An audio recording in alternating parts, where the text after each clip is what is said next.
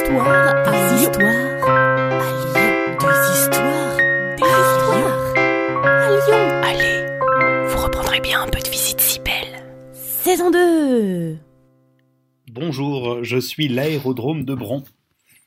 Je ne suis pas le premier lieu dans l'agglomération lyonnaise à avoir accueilli des avions. Oui, c'est vrai que du côté de Villeurbanne, vers la Poudrette, dès 1907, euh, il y a eu une activité d'aéroplane. Et puis en mai 1910, il y a eu là-bas à Villeurbanne la grande semaine de Lyon Aviation. Il y a quand même eu 100 000 visiteurs.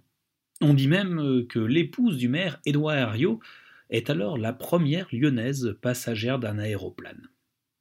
Bon, bref, le succès de cette fête internationale encourage les pionniers locaux. La commune voisine, Bron, c'est chez moi, convainc le maire de Lyon, le préfet du Rhône et le gouvernement militaire d'installer un aérodrome. Oui, il y a à Bron, euh, une commune encore bien rurale à l'époque, des terrains agricoles qui ne valent pas grand-chose entre la route de Grenoble et le fort de Bron.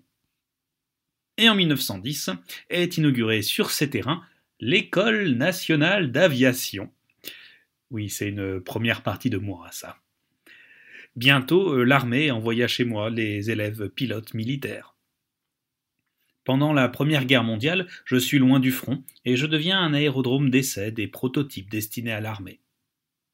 En 1920, le ministre de l'Aéronautique prescrit même l'acquisition de terrains à Chassieux, euh, juste à côté de chez moi, pour ouvrir une halte aérienne civile. En 1929, la Chambre de commerce et d'industrie obtient la concession de cette halte aérienne civile et fait construire de nouveaux hangars. L'écho de Paris titre alors La plus grande aérogare du monde est inaugurée à Bron. Yeah baby euh, Ça c'était pas dans le titre. Je suis alors un aéroport de conception très moderne, et je deviens même un lieu de promenade pour les Lyonnais. Je possède alors un bureau de presse international, une boutique de souvenirs, un restaurant de type buffet, un bar, un bureau de poste et un office de tourisme. Je me développe bien pendant les années 1930 malgré la crise. Depuis chez moi, on peut aller à Bordeaux avec une escale à Clermont-Ferrand, en Suisse et en Allemagne avec une escale à Genève, en Afrique du Nord avec une escale à Marseille, en Algérie avec une escale à Perpignan, et encore en Angleterre, en Belgique, aux Pays-Bas avec une escale à Paris. Mais en 1939, la Seconde Guerre mondiale éclate. Le 12 mai 1940, je suis bombardé par les avions allemands. En 1944, cette fois-ci, ce sont les Américains qui me bombardent. Je ne suis plus que ruine alors, ou presque. Seuls subsistent les deux encarts que vous voyez encore aujourd'hui à proximité du magasin Castorama. Et euh, quand même, euh, ces deux hangars euh, sont aujourd'hui parmi les plus anciennes installations aéroportuaires de notre pays. quand même. À la fin de la Seconde Guerre mondiale, en 1944, plus tragique, on déterra des corps d'un charnier. 109 résistants et juifs assassinés par la Gestapo. Ils avaient été amenés depuis la prison Montluc sur les ordres de Klaus Barbie. Et le 6 juillet 1952, l'aviatrice Marise Bastier était chez moi.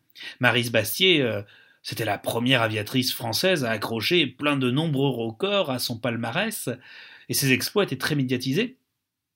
Mais ce 6 juillet 1952, Marise Bastier fait malheureusement partie des sept morts dans l'écrasement d'un avion qui était en démonstration lors d'un meeting aérien chez moi. Elle avait pris place en tant que passagère. En 1974, c'est mon apogée. Je relis le monde entier, ou, presque. Hein. Abidjan, Alger, Bâle, Barcelone, Belgrade, Bruxelles, Le Caire, Casablanca, Constantine, Dakar, Dublin, Francfort, Londres, Madrid, Milan, Oran, Rabat, Tanger, Tunis, Zagreb et Zurich, et j'en passe et des meilleurs. Mais en 1975, Satolas, le nouvel aéroport bien plus vaste et bien plus à l'est, est inauguré. Je ne vous en parlerai pas. Je ne l'aime pas. Ah, aujourd'hui, je suis quand même toujours en activité et je suis le troisième aéroport d'affaires de France, après le Bourget à Paris et Cannes. Pas mal quand même.